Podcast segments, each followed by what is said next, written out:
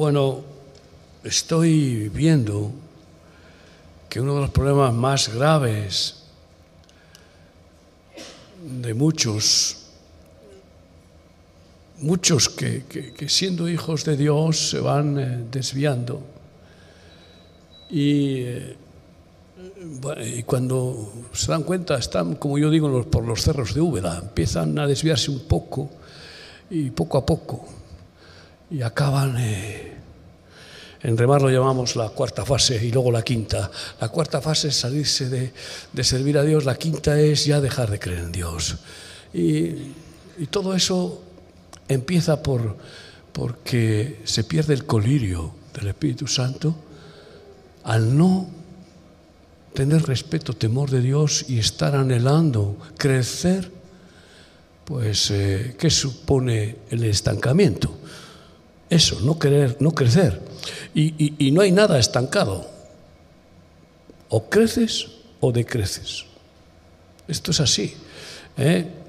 Solo Dios está en un estancamiento de, de no tener que cambiar para nada porque es perfecto. Pero tú y yo o cambiamos a mejor o volvemos a empeorar. Y ese colerio santo forma parte del discernimiento espiritual. Quiero hablar de cómo vivir teniendo el discernimiento para, para poder crecer y para que no nos engañe el maligno o nuestro propio corazón, el mundo, y nos haga retroceder, como sucede con muchos. Y dice así Hebreos 5, 11 al 14. Ustedes saben que tenemos congresos y ya les, recuerdo, por favor, que hagan un esfuerzo de llevar a todos sus familiares a nuestro congreso el primer fin de semana de septiembre, pabellón deportivo La Vía eh, de Coslada, es gratuito, lleven a sus familiares porque es una oportunidad muy especial, es nuestra fiesta nacional y, entonces eh, pues pueden eh, recibir un impacto, un impacto de al ver eh, tantos jóvenes que estaban en las adicciones y ahora alaban a Dios. Y el lema es sabiduría. Y la sabiduría pues abarca todo. Sabiduría para nuestro cuerpo, nuestra alma, nuestro espíritu, para la familia, sabiduría en las finanzas, sabiduría. Sabiduría de Dios y un hijo de la sabiduría es el discernimiento. ¿Eh? Con esa sabiduría de Dios podemos distinguir lo bueno de lo malo, podemos distinguir eh, eh, lo falso de lo verdadero. Acerca de esto tenemos mucho que decir, dice Hebreos 5:11, y difícil de explicar, por cuantos habéis hecho tardos para oír. Claro, cuando uno se hace tardo para oír, pues se queda sordo, pierde el oído, ya no lo tiene afinado. Y Jesús repetía, repetía, el que tenga oídos para oír, oiga. Pero es que dice al que tenga oídos, parece ser que algunos ya no tienen oído espiritual. No está hablando solamente de oído físico. No, no. Y menos hoy que los sordos pueden, pueden no sé qué, cómo hacen así, ¿no? Eh, con ese lenguaje, pueden oír con, con gestos. Pero está hablando de la sordera espiritual. Dice, os habéis hecho tardos para oír. Este es uno de los graves problemas. El discernimiento viene a través de un buen oído, un oído afinado, que discierne lo que entra ¿eh? y no lo deja entrar si es malo lo que quiere entrar. Y por eso tiene que haber ahí un filtro que es ese discernimiento y que rechaza, rechaza, rechaza, no deja entrar a la mente, porque luego ahí lo que entra en la mente no para, bum, bum, hasta con sueños, pesadillas, hasta eh, da vueltas y vueltas, la mente no para ni durmiendo uno. Entonces ahí se va cociendo ese engaño, eh, ese veneno. Y el que se hace tardo para oír, pues parece que hay que insistir, insistir, insistir, insistir. Y hombre, llega un momento en que, ya está bien. Ya está bien. ¿Eh? Yo veo que uno se queda sordo por, porque hay tapones de cera. Dicen, vas y pumba, te sacan. Anda, ¿cómo puedo tener yo ese tocho ahí? Bueno, pues esos tapones de cera espiritualmente también son por no haberte limpiado bien los oídos. Porque un tapón grande es porque se va acumulando y acumulando. Y si no limpiamos bien los oídos de nuestra alma para que estén bien afinados, para distinguir las palabras buenas de las malas, pues entonces pueden envenenarnos. Porque debiendo ser ya maestros, es decir, que yo creo que podemos decir incluso en nuestras iglesias y a mucha gente, tú tenías que ser ya maestro de la palabra. Tú ya tenías, tienes edad para haber acabado el magisterio. Vamos, y todavía estás en párvulos. ¿Tú te imaginas? Hay ahora jóvenes que, que, se tiran años y años en secundaria. ¿Por qué? Porque han, encontrado una manera de vivir ¿eh? sin dar palo al agua ¿eh? y venga otro curso a repetir, a repetir, a repetir, pero no aprenden. Pues espiritualmente es lo mismo. Yo veo personas, y no quiero señalar con el dedo a nadie, que venga culto tras culto, culto tras culto, enseñanza, enseñanza, enseñanza, y dices, pero bueno, ¿y cuándo ya vas a poner en práctica lo que has recibido? ¿Cuándo tú vas a enseñar a otro? Porque ¿para qué aprendemos? Para enseñar. Recibimos de gracia para dar de gracia. Debiendo ser ya maestros. Tú ya tendrías que tener discípulos a los cuales enseñar. ¿Eh? ¿Cuántos aquí llevan más de tres años en el Señor? Levanten la mano. Más de tres años. Levanten la mano. Miren, ya hay aquí un buen número, pero escuchen, tres años. Pues oye, tres años fueron el tiempo de los apóstoles para después que Jesús les dejara decir, venga, arrear por todo el mundo. Entonces, claro. Ahora, algunos llevan 20 años en Cristo y no dan clases ni particulares. Como yo digo, dar clases particulares, no dan clase ni a su mujer, que el hombre es maestro de su mujer. La mujer aprenda preguntando a su marido, por lo tanto tiene que ser maestro. Y no dan clases a su mujer, sino que las reciben. ¿eh? Las reciben. Parece ser que, que, en esa reivindicación femenina ya hay más maestras que maestros en, muchas, en muchos lugares, ¿no? ¿Eh? Me estás diciendo que sí, tú. ¿eh? Bueno, pues parece ser. Y es que el hombre no tiene la paciencia que se requiere para ser un maestro. La mujer es más paciente. Bueno, en cualquier caso, debiendo ser ya maestro, después de tanto tiempo, tenéis necesidad de que se os vuelva a enseñar cuáles son los primeros rudimentos de las palabras de Dios y habéis llegado a ser tales que tenéis necesidad de leche y no de alimento sólido. Habéis acumulado un infantilismo tal que, claro, estáis enganchados al biberón. Y, bueno, pues y, más, y más, y más. Hay cristianos de biberón que quieren biberón nada más. No quieren un alimento sólido, ese alimento que requiere colmillos, ese alimento que requiere masticar, rumiar, requiere ese esfuerzo para poderlo tragar y asimilar y guardar. Eso es para los maduros. Y todo aquel que participa de la leche es inexperto en la palabra de justicia porque es niño. Pero el alimento sólido es para los que han alcanzado madurez, para los que por el uso tienen los sentidos ejercitados en el discernimiento del bien y del mal. Para aquellos que ya al tiro, como dicen en Sudamérica, ¿no? ¿Eh? Al tiro, ¿no? ¿No dicen así? En algunos países yo lo he oído. Rápido, rápido, al instante captan el bien o el mal. Distinguen. No se quedan ahí, ¿eh? ¿Y esto qué? ¿Por dónde vienen los tiros? No, no, no, no. Aquellos que tienen ese discernimiento ya bien ejercitado, ¿eh? para distinguir rápidamente lo bueno de lo malo, estos han alcanzado un nivel de madurez para poder enseñar. Porque ¿cómo puede enseñar el bien a quien no ha llegado a este discernimiento del bien. Si no lo tiene, no lo puede dar. Y todos estamos llamados a ser maestros, todos.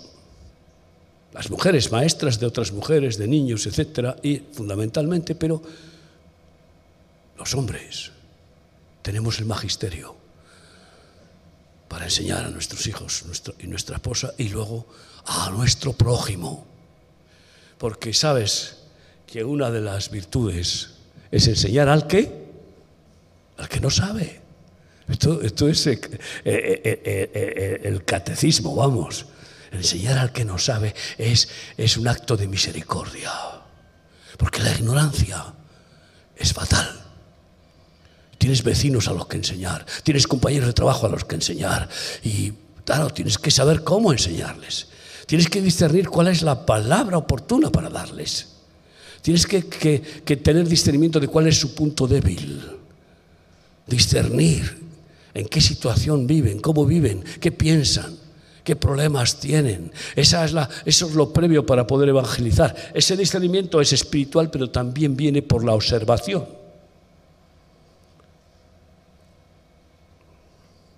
Qué bueno es tener ese discernimiento. ¿Y ese discernimiento es natural o espiritual? Dios nos ha creado con un discernimiento innato en nuestro cuerpo, con los sentidos. ¿eh? Y entonces, eh, discernimiento con los ojos. Al mirar a una persona, poder ver en su rostro, que es el espejo del alma, qué es esa persona mirar sus ojos y ver qué hay detrás, porque el ojo es lámpara del cuerpo. Eso es discernir, discernir las miradas, discernir las sonrisas, discernir las palabras que, que, salen de una boca, nos muestran qué hay en, su, en el corazón de esa persona, pero por el discernimiento. Y tenemos discernimiento en los, órganos eh, del cuerpo, en la cara, para, discernir los olores, eh, los sabores, discernir continuamente a lo largo de la vida. Y, espiritualmente todo lo que es físico es un ejemplo de lo que es espiritual. Y eh, por tanto van eh, en el mismo orden y en la misma dirección. ¿no? Yo creo que el, discernimiento espiritual es como tener rayos X de Dios. Discernir espiritualmente. Cuando alguien te está hablando, a ver si está mintiendo. Intenta engañar. Intenta robar.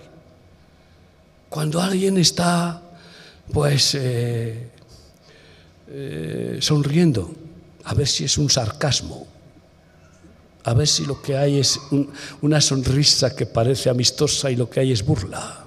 Pero sabes, hay una diferencia, pero a veces hay artistas que saben sonreír ¿eh? y que vamos, profiden, ¿eh? sonrisa profiden, pero que en el fondo no hay nada bueno detrás de esa sonrisa. Sabemos que en ese discernimiento hoy hay muchos profesionales, por ejemplo, que son catadores de vino. Lo huelen, lo miran, lo huelen y lo prueban. Y disciernen calidad, disciernen su textura, no sé qué, no sé cuál, yo no soy. Pero eso es también discernir físicamente. ¿Eh? catadores de comida. Este, prueban un queso, prueban un jamón, prueban no sé qué. Son catadores de alimentos para discernir la calidad de esos alimentos. ¿no? Pues igual espiritualmente, igual. ¿eh? Tienes que discernir qué comida te damos los predicadores para no aceptar aquella que no sea de Dios.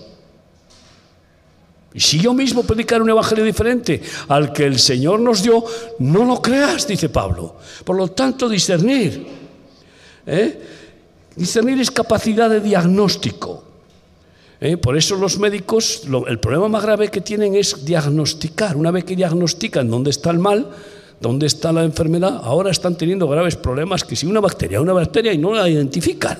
Entonces no hay un diagnóstico claro. Y ahora resulta que una bacteria y le dan un antibiótico que no le hace nada a la bacteria, sino que incluso la hace más resistente, porque no hay discernimiento.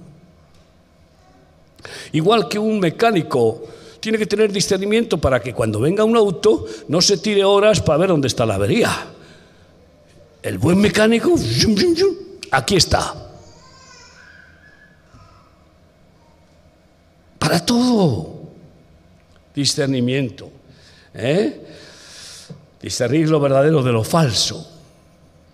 Soy mucha gente, pues yo no puedo discernir cuando un billete es falso o no. Yo veo un billete de... pero no es tan, no es tan difícil por lo visto. Y pues cuelan y cuelan billetes falsos, ¿no? Espiritualmente es igual. Salmo 14, del 1 al 4 leemos así. Aleluya, qué bueno. Salmo 14, 1. Dice el necio en su corazón, no hay Dios se han corrompido, hacen obras abominables, no hay quien haga el bien. Fíjate qué situación. Así era Sodoma y Gomorra, así camina la sociedad a ser. Yahvé miró desde los cielos sobre los hijos de los hombres para ver si había algún entendido que buscara a Dios, algún sabio inteligente que buscara a Dios, porque eso es lo más importante en la inteligencia humana, buscar al Creador, en lugar de quedarse embobado, viendo sobre todo esos programas ahora de las que si miles, millones, miles de millones de galaxias, que si, que si no sé qué, el Bim Bam, unos programas que vamos, te, te quieren dejar con la boca abierta. Y al final, para llegar a la conclusión de que no existe Dios, no existe, que se creó así, por casualidad. Y ver al pobre Hopkins, hecho un, el pobre un guiñapo, pobrecito, Claro, produce lástima, pero murió negando totalmente a Dios. Eso es lo que más lástima tiene que producir. Y miró a Dios a ver si había algún entendido que buscara a Dios. Estamos aquí porque tenemos algo de ese entendimiento. Y buscamos a Dios, amén. Pero es más, estamos aquí porque lo hemos encontrado. Es más, nos ha encontrado Él a nosotros. Amén. Y ahora queremos más y más de Él, porque es tal el deseo que produce en nuestro corazón de aprender y aprender, de conocerle y de poder diferenciar lo que es santo suyo de lo que es maléfico de Satanás. Y dice, para ver si había, algún entendido que buscara a Dios. Todos se desviaron, a una se han corrompido. No hay quien haga lo bueno, no hay ni siquiera uno. Cuando Abraham intercede a Dios por Sodoma y Gomorra para que no la destruyera, pues ya sabes, pelea, pelea con Dios y dice, ¿y si hubiera algún justo? ¿Cómo va a pagar el justo por el pecador? ¿Y si hubiera 50 justos? No los hay, dice Dios. ¿Y si hubiera y sigue peleando. 40, 20, 30, 10. No los hay. Ni uno. Cualquiera puede interpretar que Lot era un justo. No es cierto, no dice eso. Dios salvó a Lot y a sus hijas no por ser justos, porque fíjate tú, sus hijas después, inmediatamente después, le emborrachan y se acuestan con él, porque pensaban que ya no había hombre que, había sido el fin del mundo prácticamente, es que es para, es para pensarlo. Pero para quedar embarazadas. Eran vírgenes físicamente, no porque tuvieran santidad, sino porque no había ningún varón viril, todos eran homosexuales y no quería nadie con ellas. Y así llegaron los tres ángeles y todos los varones de Sodoma eh, quisieron violar a los ángeles. Fíjate qué nivel de perversión se llegó allí. Entonces, no había ni uno en Sodoma. Salvó a Lot y a sus hijas que ni siquiera la mujer de Lot se salvó, porque miró hacia atrás. No tuvo discernimiento de por qué Dios la sacaba de aquel nido viperino, babilónico. Había quedado su corazón enganchado ahí. No tuvo discernimiento del aviso que le dio el ángel. No mires atrás.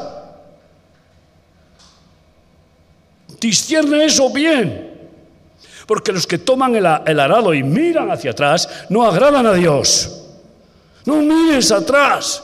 Pero miró y se quedó como está toda esa y salvó a Lot y a sus dos hijas, no porque eran justos, que no lo eran, sino porque tuvo compasión de ser que son familiares, eran familiares de Abraham. Hermanos, y dice así, versículo 4, no tienen discernimiento todos los que hacen iniquidad, que devoran a mi pueblo como si comiesen pan y a Yahvé no invocan. El ladrón no tiene discernimiento de que acabará en la cárcel. Piensa que, que es más listo que nadie y que no le van a pillar. ¿Eh? Es que... ¿Y sabes qué le pasa? Que no le pillan una vez, dos, pero al final le pillan. O como he visto en la cárcel muchos que les acusan de un robo que no han hecho y yo les digo, porque es verdad, están en la cárcel por algo que no hicieron y yo les digo, pero ¿cuántas veces hiciste peor y no te encarcelaron? Dios te está haciendo una justicia extraña. Este es el tema. Entonces, el, que tiene discernimiento del bien y del mal dice, vamos a ver, ¿qué es mejor, robar o ser honrado?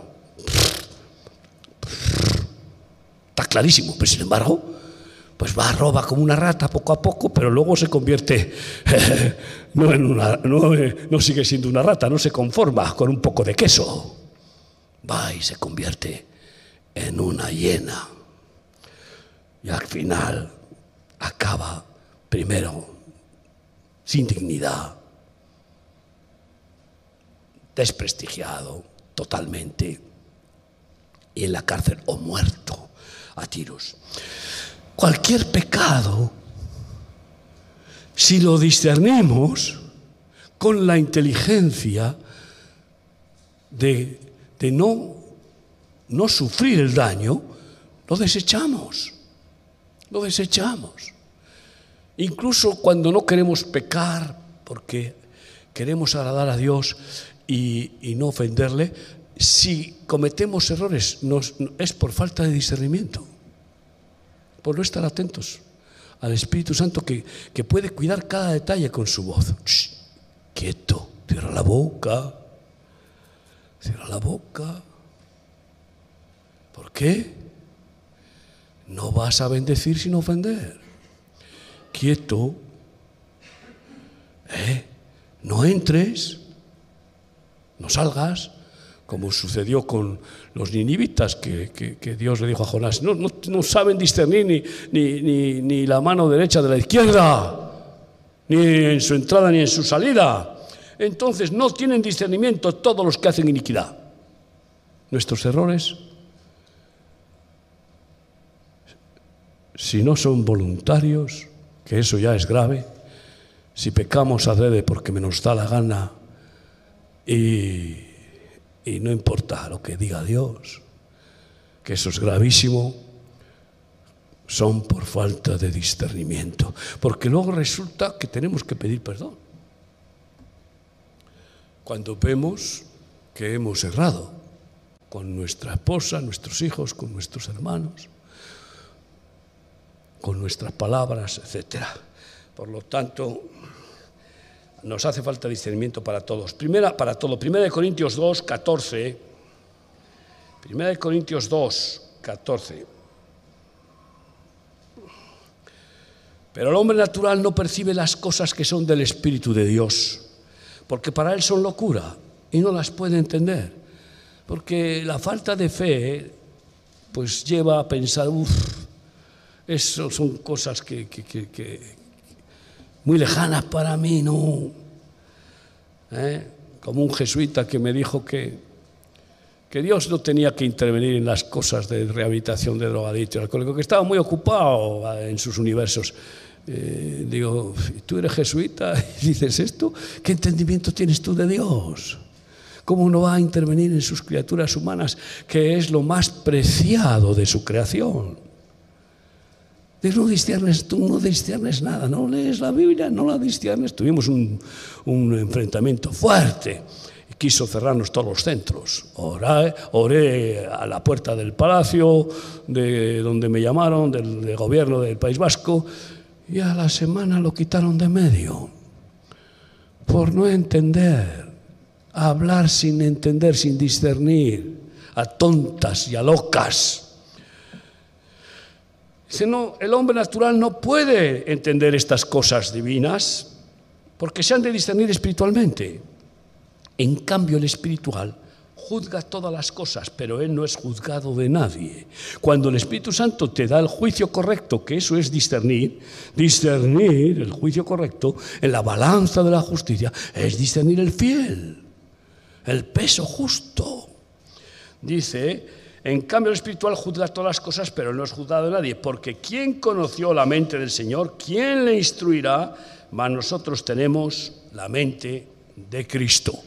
Así que por el Espíritu podemos discernir espiritualmente. Fíjate tú que entre los dones del Espíritu Santo, pocos aprecian un don. La mayoría pues van sanidades, milagros, ¿eh?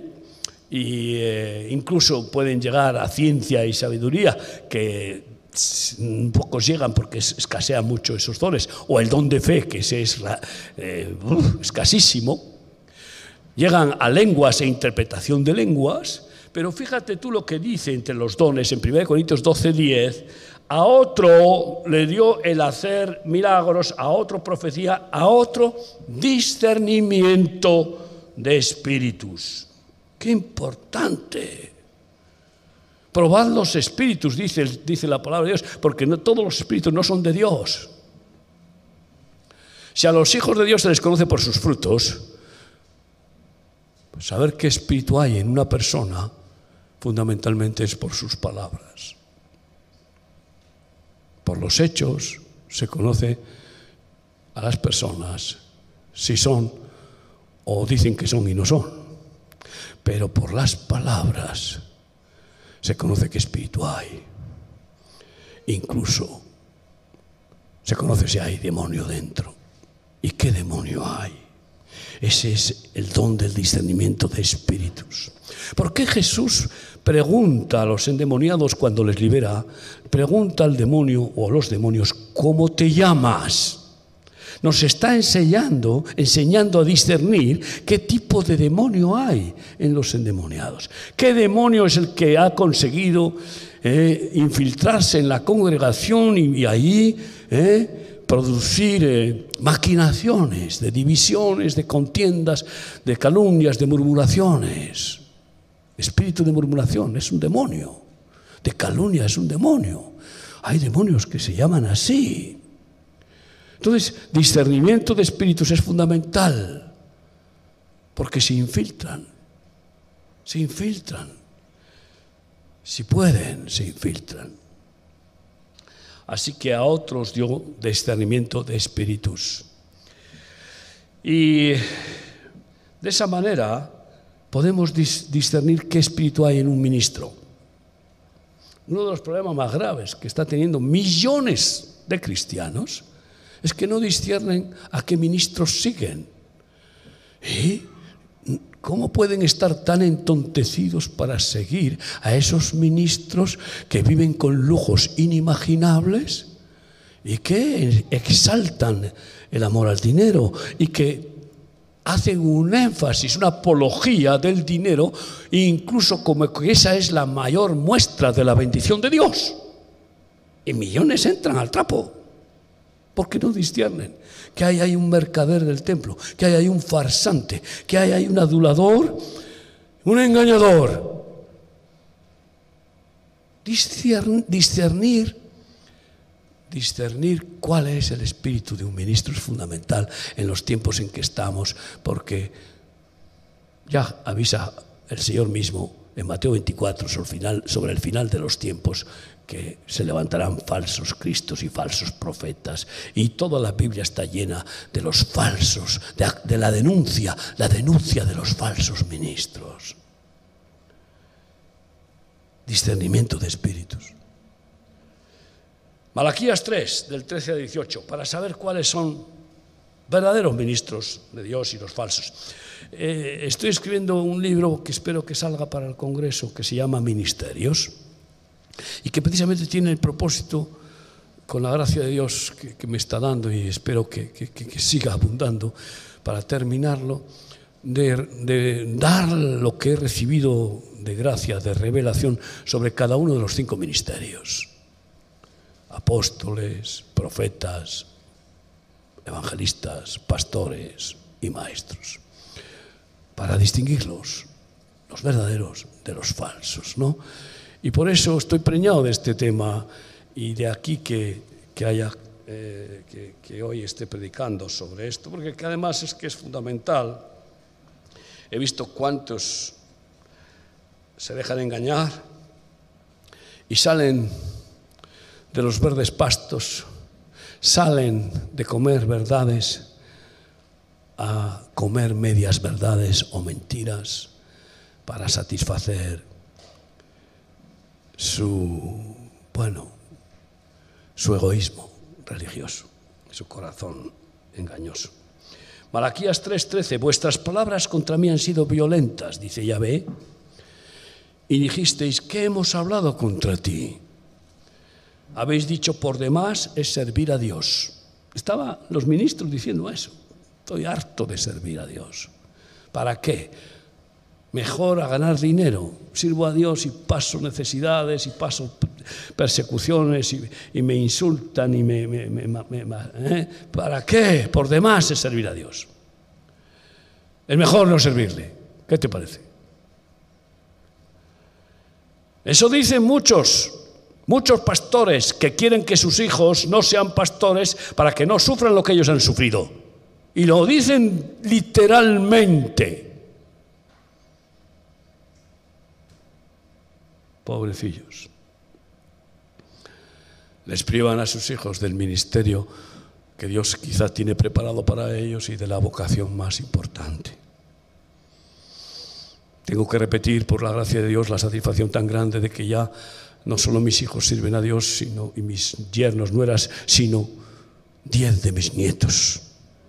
Hasta este verano eran siete, ahora se añaden tres que dicen, chao, chao, la escuela del mundo, me he apuntado a la Universidad del Cielo para ser un siervo de Dios. Y para mí eso es lo máximo. Y dicen habéis dicho por demás es servir a Dios. Imagínate qué piensa Dios de alguien que actúa así. ¿Qué aprovecha que guardemos su ley? Siguen quejándose. ¿Qué aprovecha que hagamos el bien? Otros que no lo hacen se enriquecen, viven, incluso no les pasa nada, disfrutan, Dios no los fulmina, no parece que Dios reacciona. Les va mejor. Están contentos, bailan y saltan. Fíjate qué concepto. Esto es lo que estamos leyendo. Dice, ¿qué aprovecha que guardemos su ley y que andemos afligidos en presencia de llave de los ejércitos? Como es propio de un ministro temeroso de Dios, que está quebrantado, humillado, y con la aflicción de Cristo, con el amor sufrido, pero continuo, porque cuando no sufres por una oveja, sufres por un cordero. Cuando no, sufres por ver las injusticias terribles del mundo. Decimos pues ahora, bienaventurados son los soberbios y los que hacen impiedad no solo son prosperados, sino que tentaron a Dios y escaparon, se han librado, no les pasa nada. Uno puede pensar esto y a veces dice, Señor, ¿cómo puede ser que sigas perpetuando eh, a estos ministros corruptos y que pasa el tiempo, el tiempo y engordan y engordan y no actúas. Te entra un poco de... ¿eh? Pero claro, Dios tiene que completar el número de los escogidos, que son pocos, y también el número de los hipócritas. Y predicamos el Evangelio para vida de algunos, para muerte de muchos. Esto es terrible. En esa opción del libre albedrío que concede, y entonces pues van como en tiempos de Noé, comprando, vendiendo, y sin darse cuenta que el diluvio llegaría y llegó o de Sodoma y Gomorra, venga, fiesta, fiesta y venga a disfrutar, a disfrutar y Dios está conmigo, soy hijo del rey y venga todo lo bueno para mí.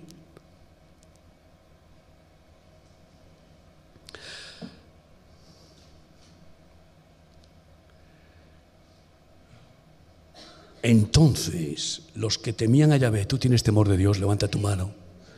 Tú tienes temor de Dios, yo tengo un tremendo, profundo temor de Dios porque sé que cuidado con Dios. Ay, cuidado con Dios, es bueno, es bueno, pero ay, cuidado con Dios, amigo. He visto cómo a veces da palos con la vara. A mí me ha dado algunos, por, con amor, como hijo, pero a otros, a otros les ha cortado la cabeza. Entonces los que temían a Yahvé hablaron cada uno a su compañero y Yahvé escuchó y oyó, y fue escrito libro de memoria delante de él para los que temen a Yahvé y para los que piensan en su nombre. Dile a tu compañero, yo tengo temor de Dios. Díselo, yo tengo temor de Dios. ¿Tú lo tienes? Yo tengo temor de Dios. Yo no me no considero banal lo que Dios diga. Su palabra no es banal. Ni, servir a Dios es algo banal. Y se levantó el libro. Y serán para mí especial tesoro, ha dicho Yahvé de los ejércitos, en el día en que yo actúe. Y los perdonaré como el hombre que perdona a su hijo que le sirve. Entonces os volveréis y discerniréis la diferencia entre el justo y el malo, entre el que sirve a Dios y el que no le, el que no le sirve. Con ese temor de Dios, que es el principio de la sabiduría, nos viene el discernimiento del Espíritu Santo para diferenciar al que sirve a Dios y al que se sirve a sí mismo. Como dicen algunos pastores, que se pastorean a sí mismos para engordar y engordar. Porque hay dos tipos de pastores, los que viven a costa de las ovejas y los que dan la, vida por las ovejas. ¿Cuáles son los verdaderos? Pero algunos no lo distinguen. Algunos están ciegos con sus pastores y mi pastor, ay, mi pastor, ay, mi pastor. Y es un, es un sinvergüenza. Y están, están embelesados. ¿Por qué? Porque tienen una labia, porque engatusan, porque embelesan, porque engañan a los que no tienen discernimiento. Ni siquiera con los ojos, porque les ven derrochando y vistiendo con lujos. y ven que sus hijos no están en orden.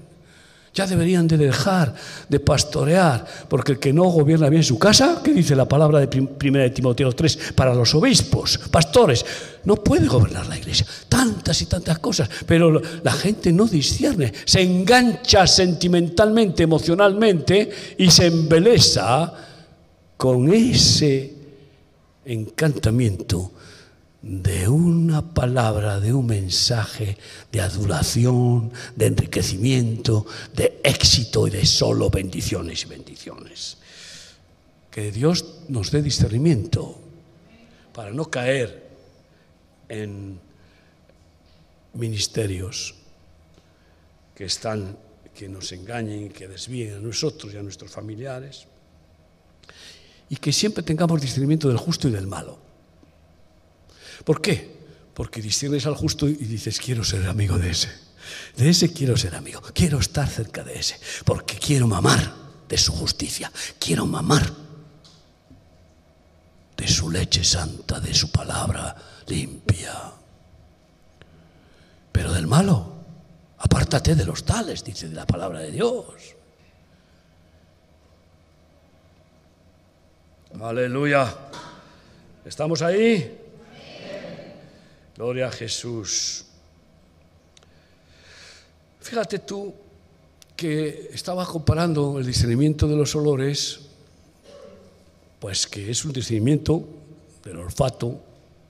Algunos tienen un olfato como el de los perros. Un perro huele, vamos, que no veas. ¿Eh? Físicamente hablando. Y vas, ¿y a qué huele esto? A vainilla. ¿A qué huele esto? Pues a fresa. ¿A qué huele esto? bueno, pues yo, yo no voy tan rápido con la nariz. Pero prefiero que el olfato espiritual sí que esté bien afinado. ¿A qué huele este, esta palabra? A huevos podridos. ¿A qué huele esta palabra? Huele carne concupiscente, a egoísmo, a Balaam. Huele a mentira. Huelen Huelen esos alimentos, claro que huelen. Y estaba yo eh, para, escribiendo libros sobre, sobre el olfato, que es un parte de un don de los profetas. tienen discernimiento de espíritus y huelen los demonios desde lejos, antes de que se acerquen. Y, y resulta que habla en el Antiguo Testamento muchas veces del olor grato a Dios de las ofrendas. Muchos no distinguen. Ni siquiera muchos que dan ofrendas distinguen si esas ofrendas que dan son olor grato a Dios. O las dan por compromiso, o las dan por costumbre, o las dan a quien no deben de dárselas. Y ponen así fortunas enormes en manos impías en manos despilfarradoras y se creen que se lo han dado a Dios. El discernimiento para la ofrenda, para que la ofrenda sea olor grato a Dios, es que el Espíritu Santo te guíe a dar esa ofrenda. Yo siempre digo a los hermanos, aquí no te vamos a echar de la congregación porque no des los diezmos. Aquí te vamos a decir, si dar los diezmos es para ti una obligación y lo haces por obligación, no los des. Ninguna ofrenda por obligación. Lo que des, dalo por gratitud a Dios y por amor al prójimo, por amor al, ministerio. Que no haya ninguna otra motivación, porque si lo haces religiosamente, por letra, por obligación, eso huele fatal y no llega como olor grato a Dios, porque Él no quiere que hagamos nada por obligación, sino como Él es amor, quiere que todo lo que hagamos sea por amor, porque es la fe que obra por el amor la que no muere. Entonces, el olor grato a Dios. Eh, sí, y bueno, lo puedes leer en muchos pasajes del Antiguo Testamento, como en Números 15, 13, etc. ¿no? Y verdaderos ministros es importantísimo. Como dice Ezequiel 44, 23, estos enseñarán a mi pueblo a hacer diferencia entre lo santo y lo profundo, eh, perdón, entre lo santo y lo profano. Diferencia entre lo santo y lo profano, entre lo precioso y lo vil. Si entre sacar es eso, dice, y les enseñarán a discernir entre lo limpio y lo sucio y lo no limpio. Este es el magisterio. Esto es lo que tenemos que hacer con nuestra, nuestra familia, con nuestros hijos, con la esposa, con la esposa.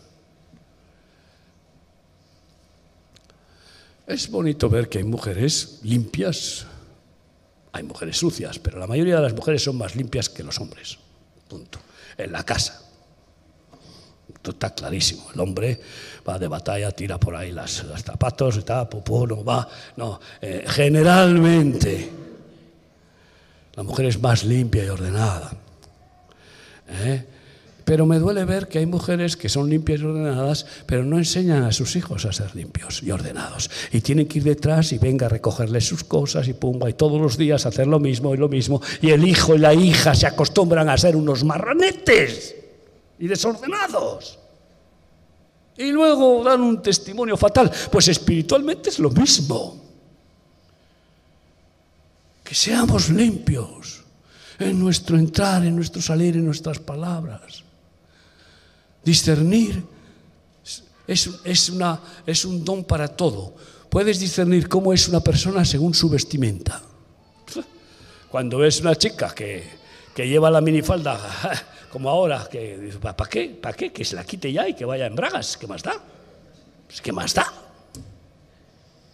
O que va, pues eso, ¿eh? Ya sabes, en plan pechuga, pechuga que tengo. Pues dices, ¿por qué disciernes? Cuando ves una mujer que va pintarrajeada y toda emplumada, pues dices, ¿qué es lo que hay ahí? Y joyas por aquí, joyas por allá. ¿Qué pasa, como yo le digo a algunos cuando se ponen un pendiente un varón? Digo, ¿por qué te lo has puesto? ¿Por, por inteligencia te lo has puesto?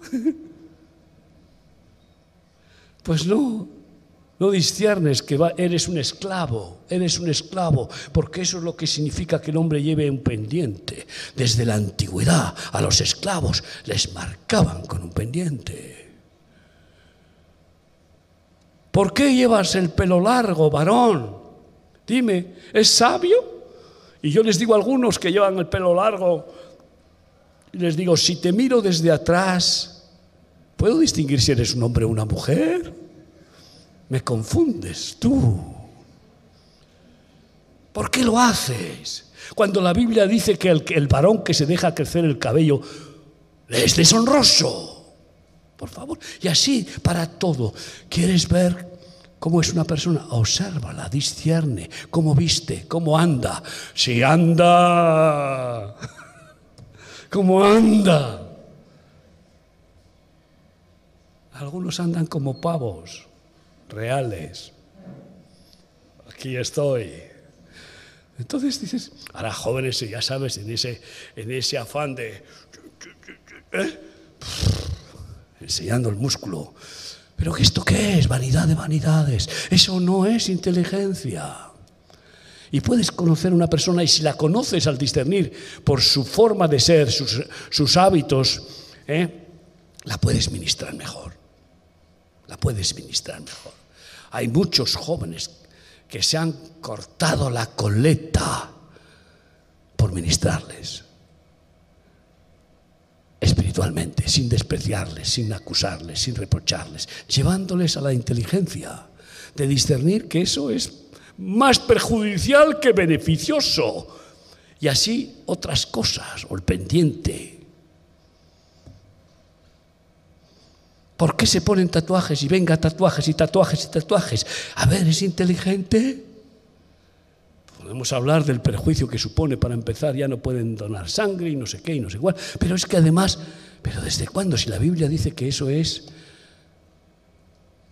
invocar a los espíritus, haciéndose marcas en el cuerpo, porque eso es lo que hacen los brujos, eso es lo que hacen los hechiceros. Y eso es lo que quiere el diablo, marcar a las personas como si fueran su ganado. En fin, quiero decirte que tomamos la Santa Cena hoy y sabes que se repiten siempre las palabras. ¿Eh? Y las palabras de 1 Corintios 11 nos recuerdan, y hoy espero que lo harán, pero claro, que sea eh, con discernimiento. Dice claramente que es un recordatorio de que Jesús tuvo que morir por nosotros, de que derramó su sangre y conmemoramos su muerte tomando el pan como símbolo de su cuerpo partido y se parte el pan como símbolo del cuerpo partido por nosotros y también porque hemos comido su carne, su verdad, su palabra, la hemos entrañado, la hemos guardado como tesoro. No hemos hecho religiosidad con ella. Ha entrado en nuestra alma para quedarse. Y tomamos el vino porque estamos recordando que derramó hasta la última gota de su sangre por nuestros pecados y que por tanto eh, bebemos el vino porque hemos sido limpiados. Estamos limpios, santificados. Y después también tenemos el gozo de experimentar la salvación, que es el fruto del, el fruto del gozo, está simbolizado en el vino. Y dice claramente que algunos no entienden y toman el pan y beben el vino indignamente por no discernir el cuerpo de Cristo. porque no disciernen qué significa. ¿Tú crees que discierne el que va a una misa y se toma la hostia? ¿eh? Que no dan el vino, solo la hostia. ¿Tú crees que discierne? No, saca la lengua. Encima vamos, sacar la lengua a Dios. Es que yo es que cuando veo eso, yo digo, esto es terrorífico. Y encima se creen que están comiendo eh, los músculos, la carne, o sea, que, es un canibalismo, porque se produce, según ellos, la transustanciación de esa olea, flor de harina, en forma circular, recordando al dios Sol y un, un montón de barbaridades ahí juntas, se convierte en el cuerpo biológico de Jesús. Y el vino en su sangre Madre mía, cuando en la Biblia está claramente prohibido beber sangre. No, pero Jesús dice que el que no come mi carne y no bebe mi sangre no tiene parte consigo. No significa beber líquida, sangre líquida y comer sus músculos y sus huesos. Significa comer su palabra y alimentarse cada día del derramamiento de su sangre, que es la que nos limpia de todo pecado cada día. Eso es discernirlo. Y dice que algunos que no lo disciernen y toman el pan y el vino, y lo toman así, bueno, a la ligera porque hay que hacerlo, porque es primer domingo de mes, eh, no sé qué, y lo toman y no disciernen y mueren. Y luego ves que lo toman una vez y otra vez al mes siguiente y tal, y luego ves que ya no están, porque no han discernido y no han recibido la luz de la de lo impresionantemente importante que es tomar el pan y el vino. La muerte del Señor anunciáis hasta que Él venga. Falta de discernimiento. Quiero terminar haciendo un llamado como creo que es bueno, en el cual me incluyo. Jeremías 15, 19 a 21 Dice así la palabra del Señor.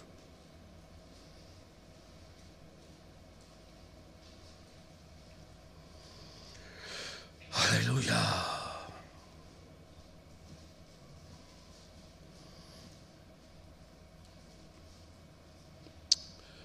Por tanto, así dijo Yahvé, si te convirtieres, yo te restauraré. Estamos verdaderamente convertidos. Hemos experimentado la circuncisión del corazón con muerte al pecado y por eso nos bautizamos en las aguas como un enterramiento de ese viejo, malvado hombre que éramos. ¿O estamos simplemente convencidos convencidos intelectualmente, emocionalmente. Es que voy a la iglesia, es que a mí me convencen las palabras, es que me gusta la alabanza, es que ahí es que hay un ambiente, ¿eh? es que, es que eh, de verdad, es que qué bonito es el Evangelio. No, no quiere simpatizantes Jesús, quiere convertidos, verdaderamente convertidos. Y si no estás convertido, conviértete ya. ¿Cuántos aquí se han bautizado en las aguas, no de niños sino de adultos. Levanten la mano, por favor. Bueno, hay algunos que no se han bautizado. Pues este es otro de los testimonios. El verdadero convertido dice, si eh, el que creyere, que es el comienzo de la conversión, porque Ahí ha habido convicción de pecado y de juicio y creer que Jesucristo pagó por nuestros pecados es empezar a, pedir perdón y a recibir el perdón, a perdonar también. Y luego el testimonio del bautismo. Bautízate en el próximo congreso, ya, el mes que viene, pero con una convicción santa de que no eres un convencido, sino un convertido. Que ya no le vas a dar la espalda a Dios cuando sales del culto, en ningún momento, sino que vas a dar la espalda siempre al mundo y al diablo. Y a tu propio corazón le vas a decir que te calles, negándote a ti mismo cada día y tomando tu cruz. Eso es convertirse. Si te convertieres, yo te restauraré. de todo lo que la oruga, el saltón, el revoltón, la langosta, los pecados, las perversiones, el diablo ha hecho en ti. Nos restaura a nuevas personas, sanas, libres, sabias. Y delante de mí estarás, que es lo más maravilloso. Más vale un día la presencia del Señor que mil años fuera. Y si entre sacares lo precioso de lo vil, que eso es discernir, a ver, esto sí, esto fuera a la basura, podrido. Como hacen las amas de casa cuando van a recoger los tomates, ¿eh? Fuera, esto no. O cualquier otra cosa. Entonces serás como mi boca. Solo después de discernir lo bueno de lo malo y tomar lo bueno, podemos ser bocas de Dios. Porque si no, de nuestra boca va a salir agua dulce y agua amarga, va a salir algo bueno y mucho malo. Entonces serás como mi boca. Di conmigo, yo quiero ser boca de Dios. Yo quiero ser boca de Dios todos los días. Que por mi boca no salga nada carnal y menos mundano o diabólico. Conviértanse ellos a ti y tú no te conviertas a ellos. No dejes, no dejes que te lleven a su terreno. Este, he, visto en las vacaciones que muchos van a visitar a sus familiares. Y vienen, vamos, con una cojera o vienen con, eh, con patera ¿Sabes lo que llaman a las ovejas la patera? Pues que les entran unos gusanos en las patas, ¿eh? porque es que han caminado en el fango con sus familiares incrédulos y han sido cobardes, han, han entrado con ellos a su fango en lugar de no entrar, sino que decirles, oye, ahí no entro, sal fuera tú.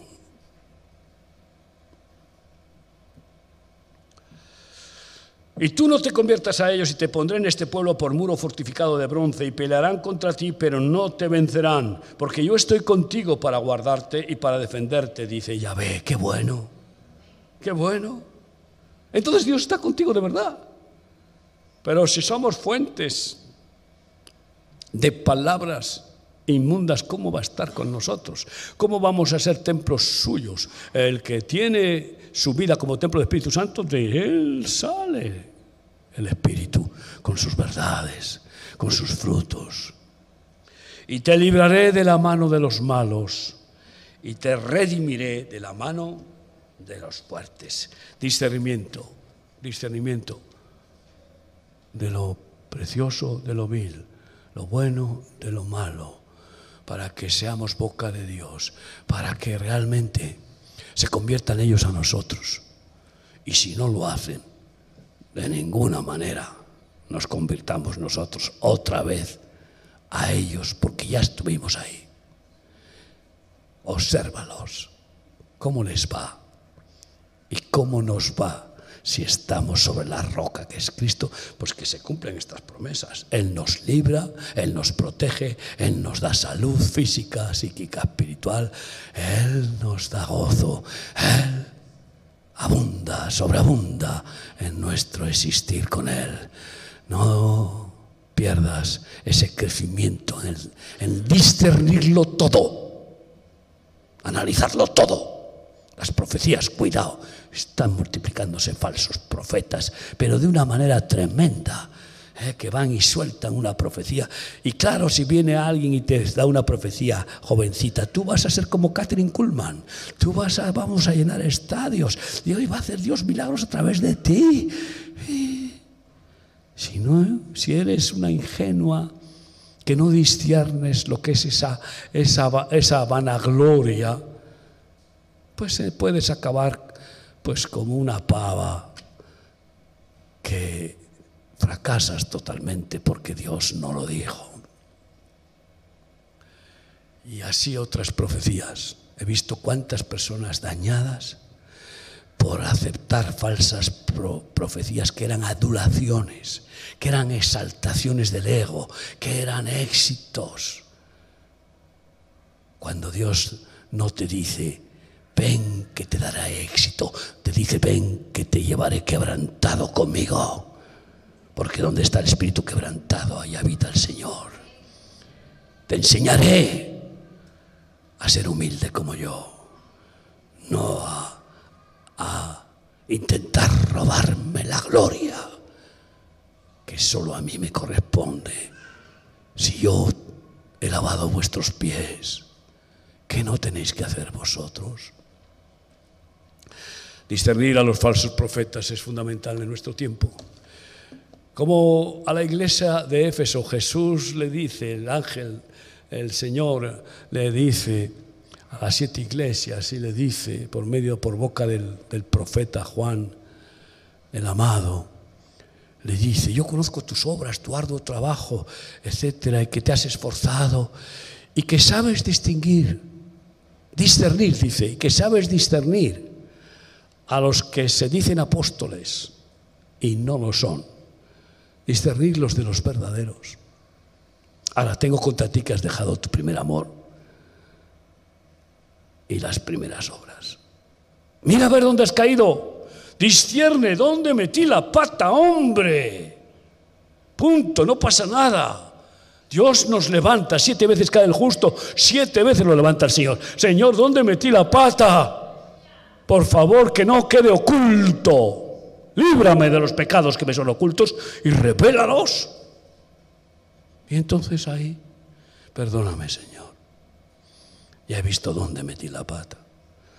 Ayúdame, Señor a que no vuelva yo a caer. Distinguir a los verdaderos apóstoles. Hay apóstoles ya, como yo digo ahora, pues vas y dices, te da una mujer una tarjeta que dice que es una ministra y pone apóstol y profeta, fulanita de tal. Digo yo, pues que estos son transexuales del Evangelio, porque no quiere decir apóstola ni profetisa, no, no, porque suena muy mal. ¿En dónde estamos? Discierne bien, por favor, pero sobre todo que tengamos discernimiento de lo que hay aquí dentro en nuestro corazón. Enseguida sale, sale por los pensamientos, quiere salir por los sentimientos, enseguida nos quiere hacer blandos y que tengamos una vara cortita con los que, con los que tenemos eh, especial amor y una vara bien larga para los que no están tan cercanos. Por favor, discernimiento de la vara justa, del callado justo, de las palabras correctas, de los deseos perfectos que son los de Cristo. Cierra tus ojos ahí donde estás. Yo quiero más discernimiento, Dios mío. Porque veo que la confusión que, que está expandiendo el maligno en el mundo con la oscuridad, con las falsas doctrinas, Veo que está envolviendo a multitudes, Dios mío. Danos claro discernimiento al ministrar a las almas para sacarles del error, para que no sigan engañados, Dios mío. Y sobre todo que nunca perdamos el dominio propio de tener claro discernimiento de lo que hay en nuestro corazón y no permitirle te ofenda. Pon tus deseos en nuestro corazón, Señor. Pon tus pensamientos en nuestra mente, Dios. Pon, Señor, tus frutos en nuestros ojos, boca, manos, en todo nuestro ser. Y que abunde el colirio de tu espíritu para discernir por los ojos, discernir a lo falso de lo verdadero y desechar las falsificaciones del maligno. Danos, Señor, ese discernimiento para que podamos ser perfeccionados más y más cada día y también servirte mejor cada día. Gracias por mis hermanos. Yo quiero más discernimiento. Ponte de pie para decirle, Señor, agudiza, agudiza la clarividencia en mi vida para que pueda discernir cuál es lo bueno para mis semejantes, para mi esposa, mis hijos, para mis nietos, para mis hermanos, para el ministerio y discernir los peligros Las maquinaciones del enemigo, Padre, por favor que no las ignoremos. Danos discernimiento de tu espíritu, Padre, para no caer en las trampas de este mundo. Gracias por mis hermanos. Bendícelos, ilumínalos y aumenta tu revelación en cada uno. Para gloria de Cristo. Amén.